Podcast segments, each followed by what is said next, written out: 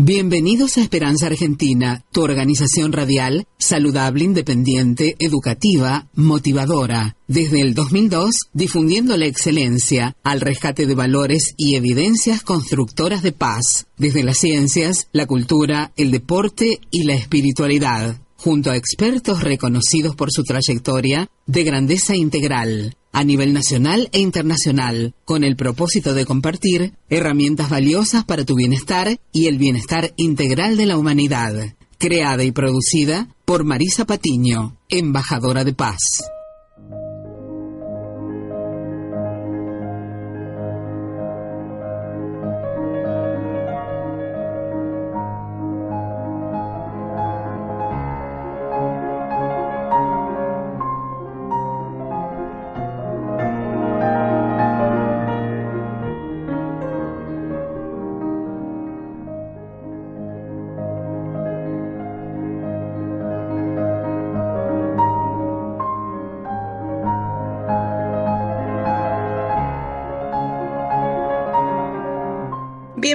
Bienvenidos Esperanza Argentina y Global, Radial Saludable al año 2019. Gracias por estar ahí. Gracias a todos los oyentes de la 92.7. Gracias a Francisco, a Pablo, a Emma. Gracias a todos los oyentes de la www.fmaz.com.ar y a todos los que nos escuchan a nivel global a través de nuestra aplicación eh, que puedes escuchar en el móvil, en tu PC, que la pueden googlear, Esperanza Argentina y Global Radial Saludable, en donde tienen todo nuestro material junto a nuestros expertos internacionales con quienes tengo el honor de trabajar en equipo, en sinergia, para tu bienestar y el de la humanidad. Los abraza fuertemente Marisa Patiño, embajadora de paz, al servicio tuyo de la humanidad para traerte herramientas valiosas y para que estés siempre muchísimo mejor con el sello de excelencia que mereces. Así que bueno, los dejo con el audio que les traje que mm, grabado para esta ocasión que he grabado en otras emisoras y que agradezco también a todas las emisoras de habla hispana que nos respetan y nos dan espacios para poder seguir construyendo un mundo mejor, un mundo que todos merecemos y que debemos compartir para sembrar paz, bienestar, dicha y felicidad en este 2019 exitoso, maravilloso. Así que bueno, vamos a las entrevistas que les traje hoy. Gracias. Esperanza Argentina y su CEO Marisa Patiño, embajada y embajadora de paz, distinción y misión recibida de Fundación Mil Milenios de Paz y Fundación PEA, Asociación UNESCO, desde 2011 a la fecha.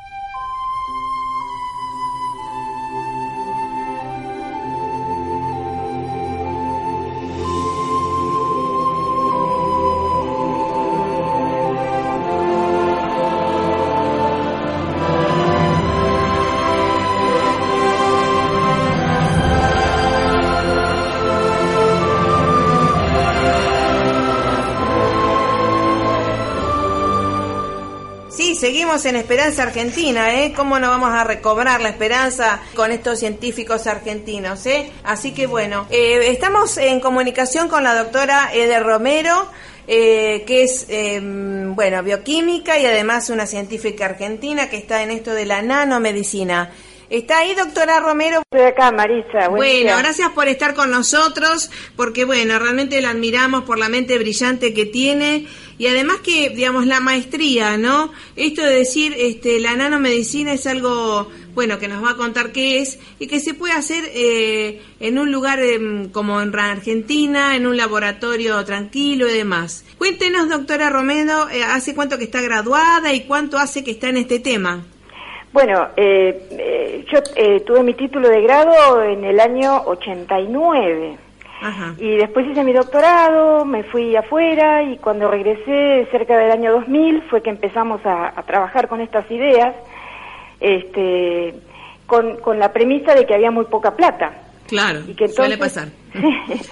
entonces había no solo poca plata, sino que teníamos el interés de iniciar de trabajos que fueran innovadores y que fueran completamente aplicables a la realidad eh, argentina. Qué bien, ¿eh? Es decir, diseñar este, soluciones para problemas que vive la gente de acá, fundamentalmente, y, no fantasías que siempre fueran inaccesibles. El fármaco eh, que no sirve es el fármaco que no puede estar a la mano de la gente. Entonces, con esa premisa empezamos a eh, trabajar y, bueno, básicamente lo que es la nanomedicina es diseñar pequeñas maquinitas extremadamente pequeñas, mucho más chiquitas que una célula, que es la parte menor que compone todos nuestros tejidos, y eh, esas maquinitas, de acuerdo a cómo uno las diseñe, pueden llevar las drogas que tienen que ejercer su acción en un lugar en particular, pueden descargarlas en un sitio único sin que sea afectado la totalidad del cuerpo. Ajá. Entonces, es decir, serían como drogas inteligentes que van directamente al órgano o puntualmente a la célula, ¿no? Claro, en realidad nosotros a las drogas no las tocamos. Nosotros lo que hacemos es diseñar esas pequeñas maquinitas claro. que tienen la capacidad de nadar entre las células, entre los tejidos, de acuerdo a cómo uno las diseñe y meterse adentro de las células. Ajá, muy bien. Ese, ese es básicamente en dos palabras lo que hace la nanomedicina dentro del campo de los fármacos. Después la nanomedicina tiene otras aplicaciones. Claro, claro. Pero en lo nuestro es eso. Bien, ¿y cómo empezó esto con eh, acá en Argentina? ¿Hace cuánto que empezó? ¿Cómo empezó el desarrollo de esta de esta tecnología, no? Y bueno, el asunto es que lo empezamos nosotros. Sí, claro. este, Usted, eh, eh, digamos, esto de, de, investigar, que es algo bellísimo, obviamente esto en el mundo ya está casi en boga. ¿Cómo es el tema? ¿Estamos más o menos actualizados a lo que está en el mundo? Bueno, sabe que en, en el mundo todavía está en gran parte en lo que se llama fase preclínica, que es la fase que está previa a la llegada a los pacientes. Si bien ya hay algunos medicamentos que utilizan la, nanomedicina, que son nanomédicos, hay una enorme cantidad que viene por detrás y que lentamente va este, subiendo la pirámide hasta hacerse mayor el número de cosas que en un futuro muy corto van a empezar a ser aplicadas a los pacientes y el desarrollo es lento porque las autoridades regulatorias tienen que ir con mucho cuidado y aprendiendo sobre la marcha sobre no solamente las bondades de estas maquinitas, sino también de los efectos tóxicos que eh, es posible que tengan. Así es.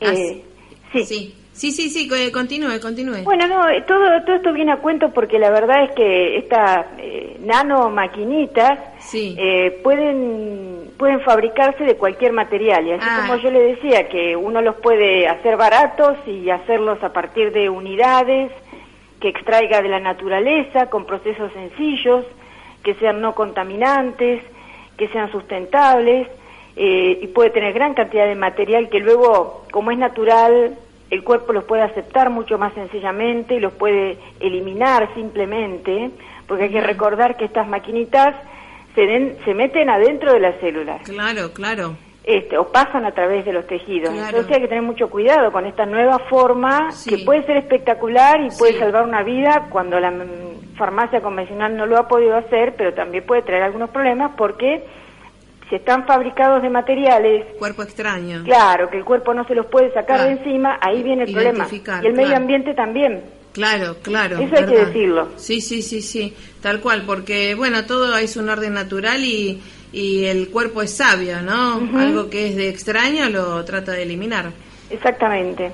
Así que bueno, bueno, vamos a ir a una pausa musical, doctora, y después vamos a seguir un poquito más eh, internándonos en este tema tan apasionante, sobre todo para interesar a los jóvenes y a las familias a que, bueno, hay mucha gente que está desorientada, sigue las profesiones siempre, carreras eh, tradicionales, y sabemos que esto es profesiones del futuro, eh, disciplinas que tienen futuro para los chicos, o sea que estimular mucho ese tema. Vamos al tema musical y seguimos con la que la otra canción anterior es la que donó a la Fundación Mil Milenios y justamente es uno de los embajadores. Qué importante, ¿no es cierto, doctora Romero? Eso sí, sí. Y si usted, eh, Marisa, me permite... Sí, cómo no. Me gustaría este, hacer una pequeña eh, reflexión acerca de lo que hacemos nosotros, porque tal vez no... Exacto. No es muy, muy del todo claro y queda como confuso. Probablemente también quede confuso, pero por ahí un poco menos.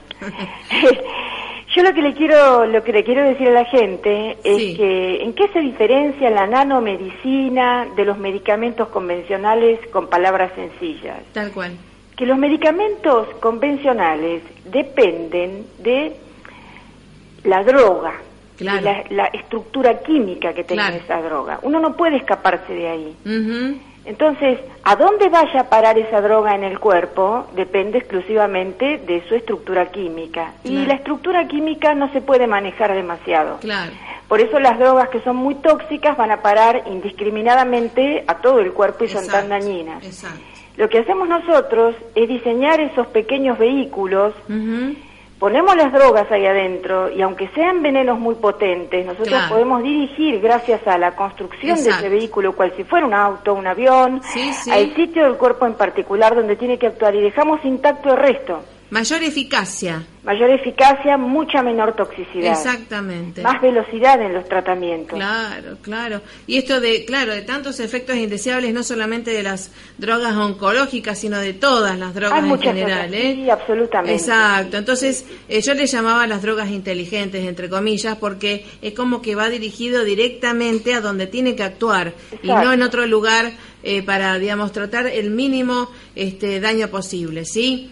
Y, el mayor efecto. Eh, por supuesto, y hablando de drogas que no son oncológicas, también hay que decir que hay muchas enfermedades que son endémicas de nuestro país y que son enfermedades infecciosas, como el mal de Chagas o las formas de leishmaniasis visceral y cutánea, donde los parásitos se alojan adentro de las células y ahí es donde no se lo puede sacar. Sí, sí. Entonces estos eh, estrategias terapéuticas que puede ofrecer la nanomedicina, eh, como justamente se basan en emplear estas pequeñas maquinitas que penetran en las células, son capaces de descargar la droga al sitio mismo en donde está el parásito, cosa que la medicina convencional o la farmacia convencional no eh, ha conseguido. Exactamente. Y con dosis muy pequeñas eh, se logra no solamente este, tener un efecto terapéutico, sino tener tratamientos mucho más cortos y menos dolorosos.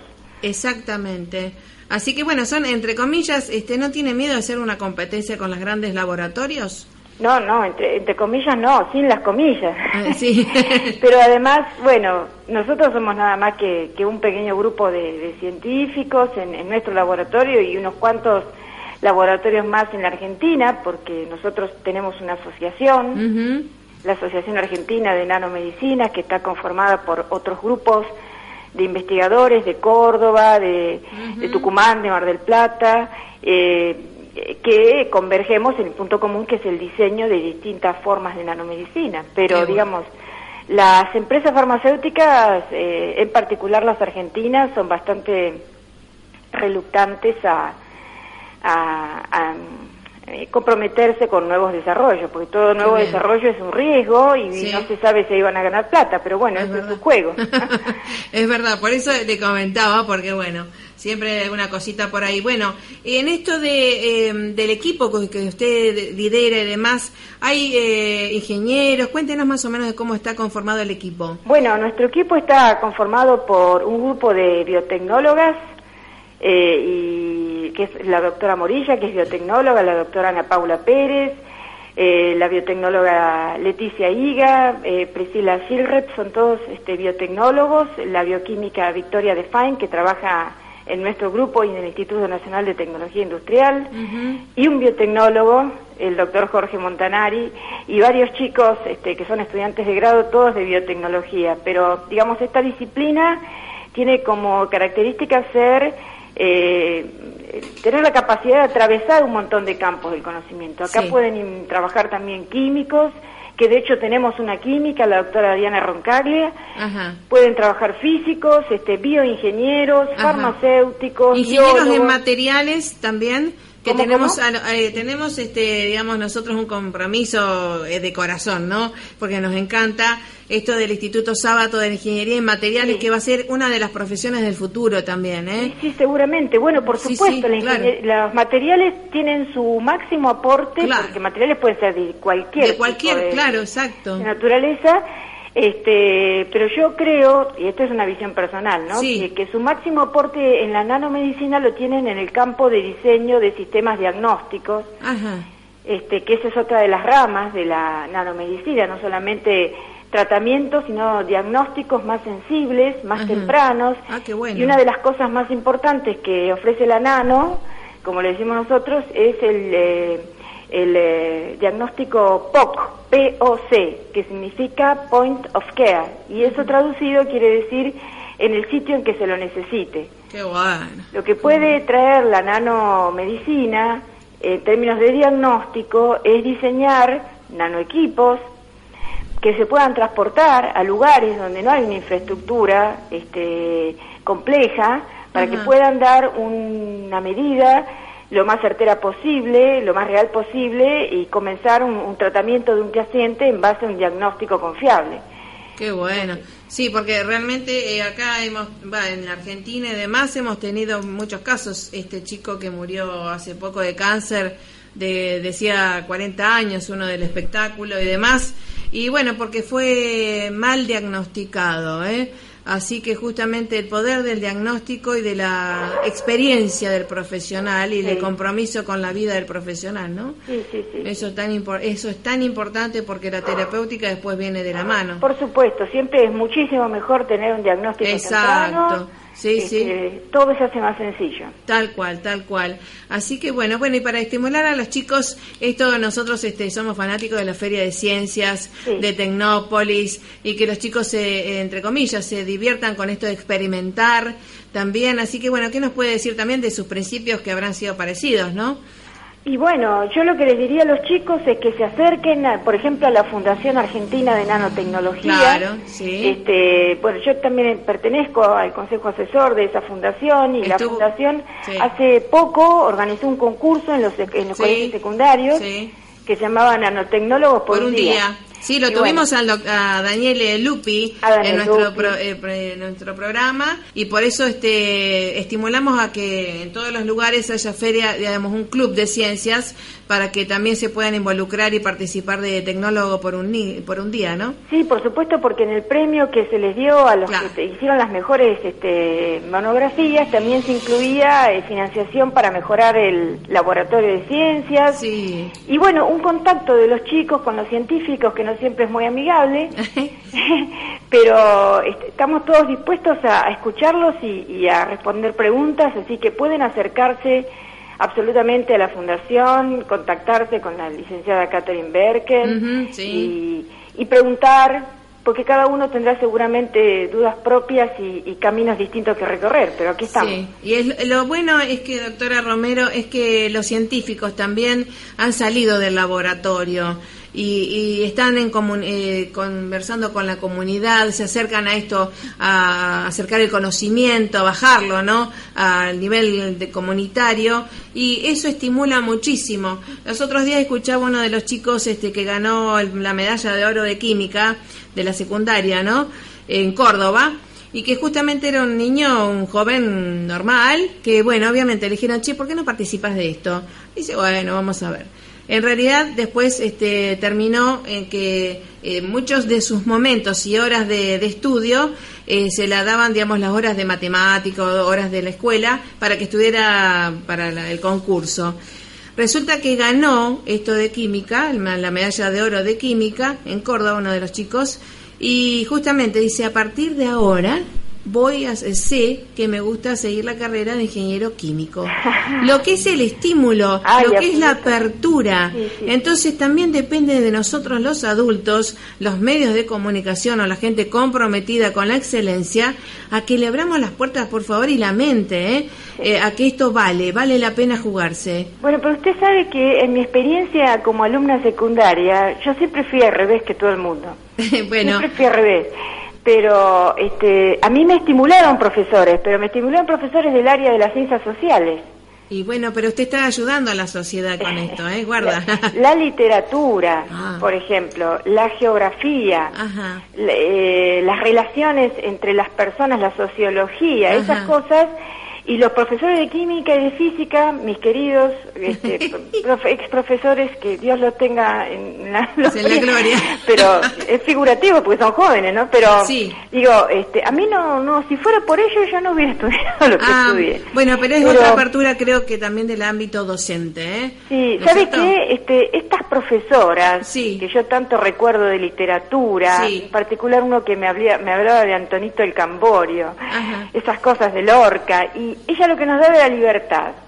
Libertad para pensar, nos hacía, nos estimulaba a discutir, planteaba preguntas. eso en realidad tiene mucho que ver con el científico, duro como somos nosotros. Por eso le decía que no es casualidad, sino es causalidad. Mm. Entonces, este, digamos, eh, el científico creo que enseña o quiere aprender más, más, más, más, y es el, el saber pensar, ¿no? Y eso lo, lo, lo, aprendemos en los primeros años de vida, ¿no? Y sin duda eso es, importante porque yo creo que el científico tiene que tener los ojos abiertos y, si bien tiene que ser obsesivo y neurótico y todas esas cosas, pero tiene que mirar a su alrededor porque si no pasan cosas... como ha pasado en la historia de la humanidad en el siglo XX, donde se reúnen a científicos con fines que no no son analizados en profundidad y eh, los resultados pueden ser catastróficos. Exacto, con ética, siempre la ética de primaria, ¿eh? Sí, sí, Así es. Así que bueno, doctora, el aplauso, eh, un aplauso de corazón y de eh, para todo el mundo. Yo creo que la tiene que aplaudir porque es una científica argentina y que, bueno, sobre todo sepa que le está haciendo mucho bien a toda la sociedad. Bueno, muchísimas gracias, pero por favor, este, no me nombre a mí sola porque somos bueno todo, el equipo, todo el equipo. son la verdad que yo quiero decirlo, sin las chicas, son las chicas, nos dicen las leonas. Muy bien, ¿eh? este, sin las chicas, la verdad es que todo este trabajo de ninguna manera se hubiera podido hacer con una sola persona. Es el un conjunto hermoso lo que tenemos. Bueno, pero usted sabe qué pasa, doctora Romero, eh, también tiene que haber liderazgo de equipo y se ve que usted lo tiene. Así que la sociología se ve que le sirve para, para ser una buena líder del equipo. Así que, doctora, mil aplausos y hasta la próxima, ¿eh? porque esto recién empieza. Bueno, hasta pronto y muchísimo gusto. Bueno, igualmente.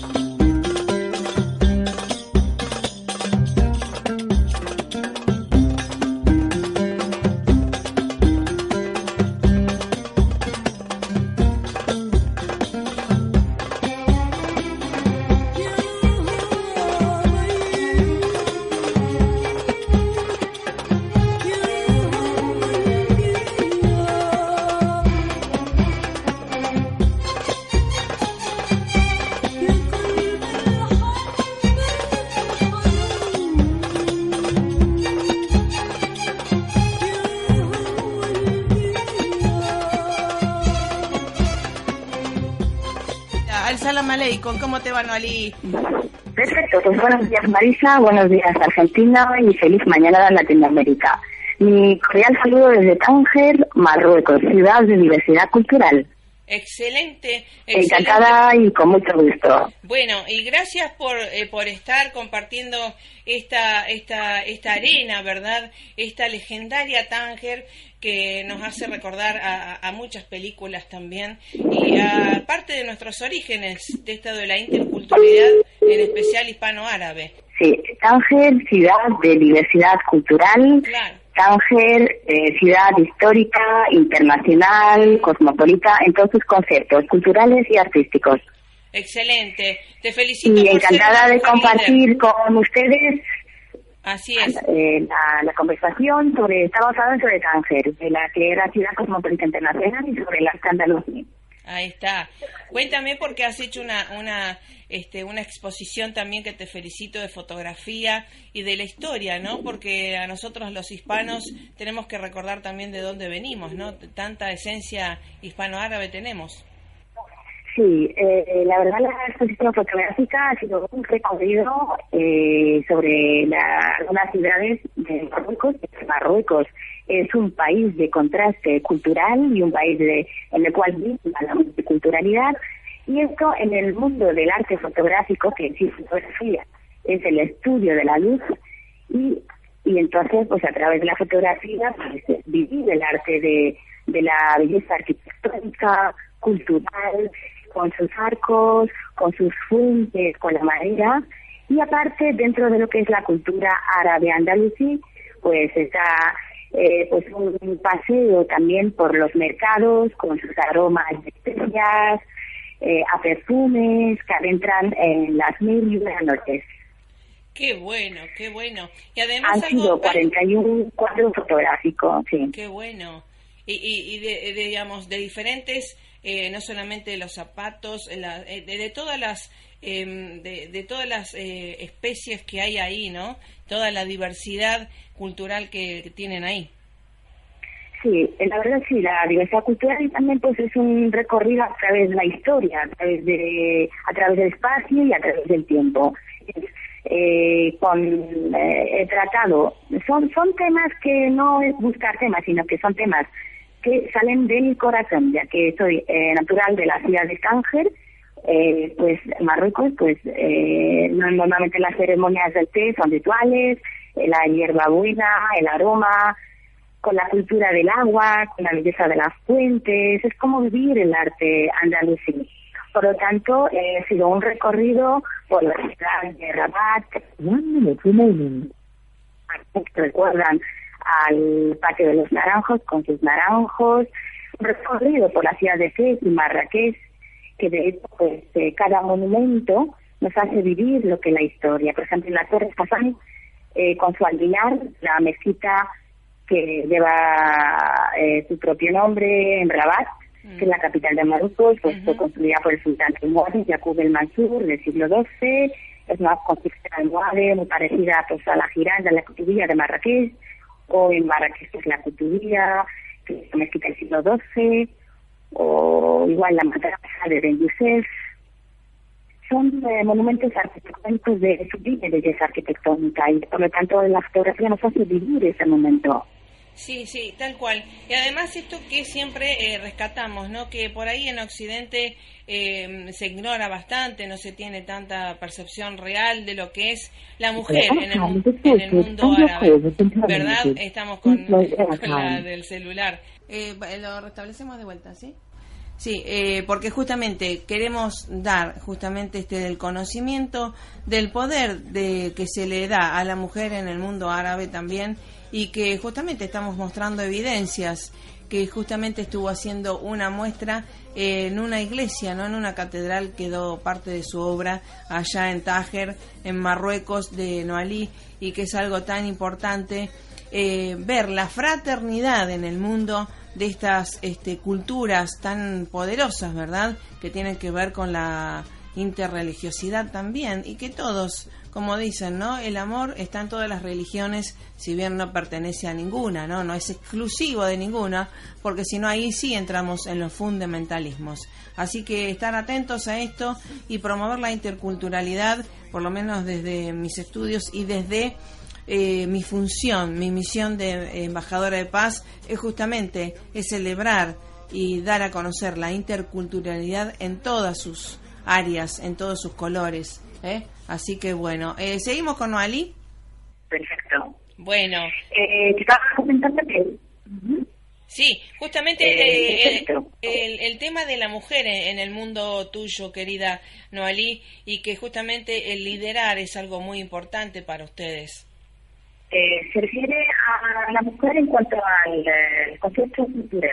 Eh, por ejemplo, sí, pues como mujer estoy muy orgullosa de vivir lo que, lo que es hacer recorrer o recorrer a través del espacio y el tiempo, a través de la fotografía, pues aspectos como aspectos que a la mujer y plasmarlos en fotografía. Por ejemplo, la flor, el jazmín, el aceite de grano son aspectos que enriquecen a la mujer y eh, la belleza eh, ornamental de lo que es la plata en el sur de Marruecos, el oro, con su, con su joyería artesanal, pues todo queda plasmado en el mundo del arte, de la cultura. Es un sello de la mujer árabe, marroquí, de norte a sur. Y cada zona, ya que Marruecos es un país de contraste, de diversidad cultural, de multiculturalidad e interculturalidad, pues la mujer brinda gran importancia en el eh, en el eh, mundo de la, mundo de la, de la, eh, mundo del arte, ya que hay un vínculo entre la literatura, la poesía, el arte fotográfico, todo es belleza arquitectónica, belleza interna, sensacional, y en el cual con mucho amor y cariño por la cultura pues queda plasmado, sobre todo en el el mundo fotográfico, que a través de la fotografía vivimos esa sensación y plasmamos queda registrado lo que es la, la voz de la mujer y con eh, todos sus gustos y encantos. Exactamente, y además el lugar de la mujer consejera, ¿verdad? Porque se le toma la, la palabra que ustedes, eh, eh, obviamente, en las grandes culturas ancestrales, el poder de la palabra, de, la, de cada una de las letras, es algo muy importante. Eh, la verdad es que sí, a través de la fotografía, pues se hace interno, queda plasmado a través de lo que es, lo que es la belleza de la mujer, de, sus gustos y preferencias. Por lo tanto, se, interrelaciona la cultura, el arte y la tradición. Hay un vínculo entre la artesanía tradicional marroquí, con la cerámica, por ejemplo, con el trabajo del vidrio y con el gusto de la mujer como te dije, pues también la música andalusí hay una huella de, de mujer en todas eh, lo que es la música andalusí también es muy interesante. Eh, pues a través de ella pues eh, se vive en recuerdo con la palabra, con la música, con el audio y todo ello. Pues la verdad, eh, con la arquitectura, con la fotografía, con el arte todo, queda quebrado y plasmado en, eh, en el arte árabe, marroquí, andalusí. Excelente, algo una una eh, una mezcla eh, súper eh, fascinante, creo, ¿no? Sí, es una mezcla, es una mezcla y aparte, como te dije, que Marruecos es un país de contraste de diversidad cultural, cada zona pues tiene su aspecto que resalta a la, a la mujer y eh, en concreto a través del arte fotográfico, a través de la máquina fotográfica, buscando la luz y el color y la diversidad cultural, viajando de norte a sur, cada todo plasmado es lo que se intenta o lo que intento eh, sacar en mi exposición fotográfica, es el valor de la, de la belleza, de la elegancia, de la mujer con sus aromas, con su perfume, con sus gustos, y a su vez con la arquitectura, con la música andalusí, plasmarlos eh, y eh, sellando de que el arte fotográfico, la diversidad cultural, la interculturalidad, pues eh, queda plasmado en, eh, en un escenario muy bonito y muy sublime. Sobre todo, eh, es, es un arte un arte muy bonito, que si te adentras, pues es difícil que salgas porque es, es precioso. Sí, lo, sabemos y lo experimenta, lo sabemos y lo experimentamos, tal cual, eh, eh, porque es a profundizarse en la historia de la humanidad, creo, ¿no? Eh, no, nuestro entendido sobre la historia de la de, la humanidad. Claro, sí, tal cual, tal cual. Así que, y, bien. Claro que sí, claro. Bien, eh, no, también estuviste... Sí, hay disley. Pero bueno, eh, lo bueno que también estuviste en una en una iglesia, ¿no? Y dejaste también ahí tu souvenir y qué bueno la amplitud esto de, del respeto mutuo, ¿no? Cuéntanos un poquito. Sí, claro que sí.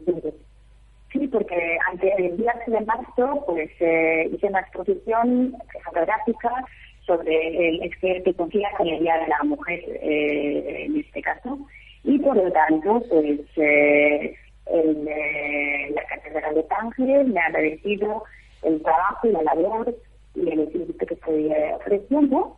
Por lo tanto, como eh, han quedado en el despacho unos cuadros fotográficos en el despacho del, del estimado eh, Carlos Martín, por lo cual pues han quedado plasmados el arte de la cultura árabe, marroquí, andalusí, con el con todo el detalle de la del arte árabe andalusí y así comentamos lo que es la libertad cultural, la multiculturalidad y estoy muy agradecida y muy feliz por este trabajo. Exactamente, nosotros también porque justamente eh, la paz tiene que ver con la interculturalidad y con el conocer, que es amar. Y justamente en, creo en Occidente debemos enseñar a, justamente a educar nuestra mente a, las diferentes culturas, ¿no? Sí, claro, es cierto. así se comenta lo que es la diversidad cultural, el, contraste, el contraste entre las culturas universales a nivel universal y eh, así pues, eh, se vive el colorido, se vive la diferencia, se vive la distinción y son trabajos pues muy, eh, muy sublimes, muy elegantes, muy bellos, sobre todo para la educación de los, de los niños actualmente, en la actualidad, siempre, siempre. De hecho, soy muy agradecida por la intervención, eh, muy agradecida, muy contenta, y les agradezco por el agradecimiento de la felicitación que, que me estáis dando sobre las exposiciones. Estoy muy contenta de feliz. Y son exposiciones eh, que han tenido pues mucho eco, mucho fruto y eh, que fomentan lo que es la diversidad cultural. Y os deseo eh, mucha suerte, mucha gratitud en vuestra trayectoria. Muchas gracias. Bueno, gracias a ti, Noalí, y además todo el mundo que también... ¿Qué temperatura está haciendo ahí en Marruecos? Eh, es un clima que en Marruecos espero que, que lo visitéis. Es muy, Marruecos es un país muy, muy bonito de contraste y todo ello. Pues bienvenido cuando, cuando apetezca. Hay zonas muy bonitas eh, para visitar en Marrakech, en. Hay muchos monumentos arquitectónicos de una belleza espectacular y sobre todo en los mercados, las especies, el colorido y también la fotografía que deja, o sea, tiene, tiene mucha huella y es multicultural. Exactamente. Así que bueno, te vamos a ir siguiendo y obviamente eh, eres una de nuestras evidencias que es importante la interculturalidad para la paz. Así que también saludamos a Abdotunci, a todo el equipo allá del Círculo Intercultural Hispano-Árabe y que tanto tenemos que ver nuestro idioma, nuestra cultura con este raíz ancestral, ¿no? Sí, claro que sí. Y un agradecimiento a todos ustedes por, eh, eh, por eh, Muchas gracias. Un saludo cordial y estamos en contacto. A través de un saludo también al Círculo Intercultural Hispano-Árabe de Madrid, en especial a Abdel que eh, está dentro de, del círculo y es el presidente. Pues nada, eh, saludos, gracias desde Saludos de Ángel, Marruecos. Muchas gracias. Bueno, gracias Yukran y salam para todos, ¿eh? También porque esto es eh, fomentar la paz, la paz eh, mundial. Así que muchas gracias por siempre estar conectados. Y la, diversidad cultural. Exactamente. un abrazo y muy buenos días. Hasta la próxima, hasta la próxima. Gracias, gracias, Bueno, realmente, eh, dar evidencias de la interculturalidad es tratar, ¿eh? Tratar de fomentar la paz y la otra visión del mundo, ¿eh? que sí lo hay y lo hubo siempre y lo habrá. Así que esto tiene que ver con la paz. Gracias. Para construir paz tenemos que pensar en paz positivamente ¿eh? y sobre todo abrir nuestra mente y nuestro corazón, no ser tan estrechos.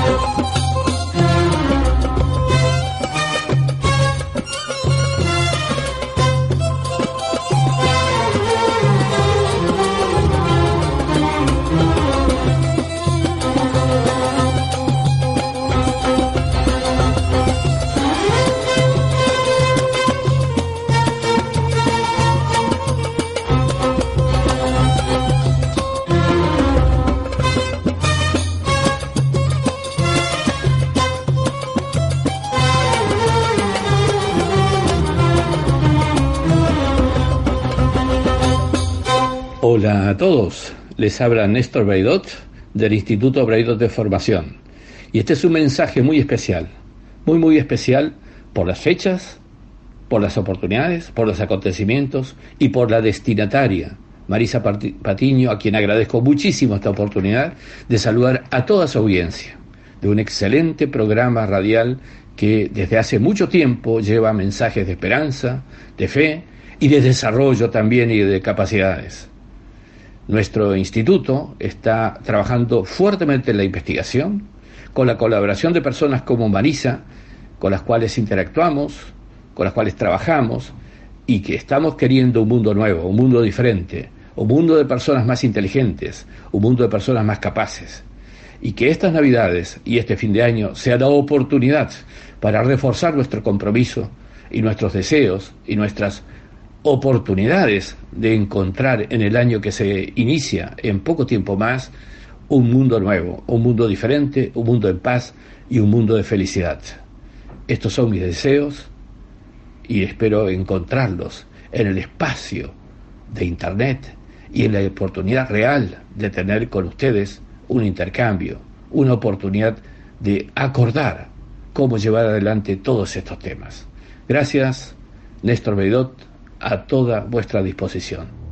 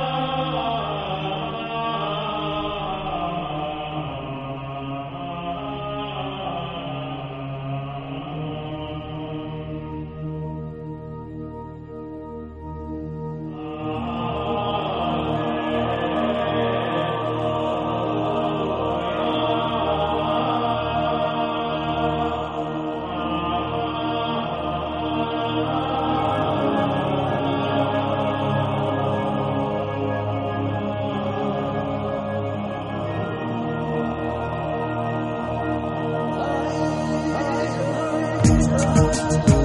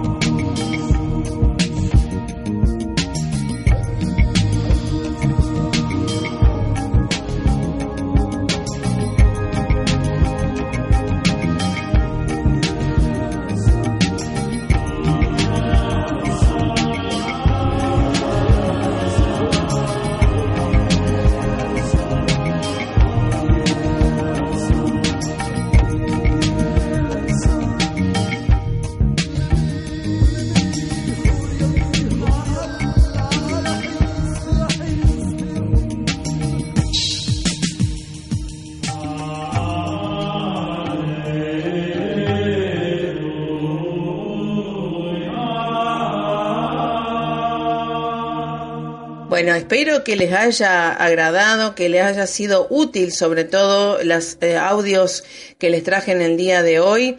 Eh, recuerden que tenemos siempre las vías abiertas para que ustedes se comuniquen con nosotros a través de las redes sociales. Estoy siempre como Marisa Patiño, embajadora de paz, ya sea por LinkedIn, Facebook, Twitter eh, y, e Instagram y además también a través del vía email a nivel formal, ¿sí? info arroba esperanzaargentina.com.ar o si no a través de nuestra página oficial web www.esperanzaargentina.com.ar. Ahí pueden consultar, llenar, eh, completar el formulario y nos indican los eh, eh, temas que desean que traigamos, siempre desde la parte constructiva. Cuando hay alguna situación, conflicto o, o o reclamo a nivel internacional. Siempre estamos para prevenir, educar, motivar y construir a través de la radio. De eso se trata Esperanza Argentina, ¿verdad? Con el sello de excelencia que ustedes se merecen desde ya. Recuerden, estamos en la 92.7 los martes a las 19 horas y se retransmite los sábados a las 11 horas. ¿sí? Así que bueno, a disfrutar, a dar el primer paso en este bendito maravilloso, exitoso y próspero 2019 y todos unidos, vamos por más. Chau, chau. Gracias.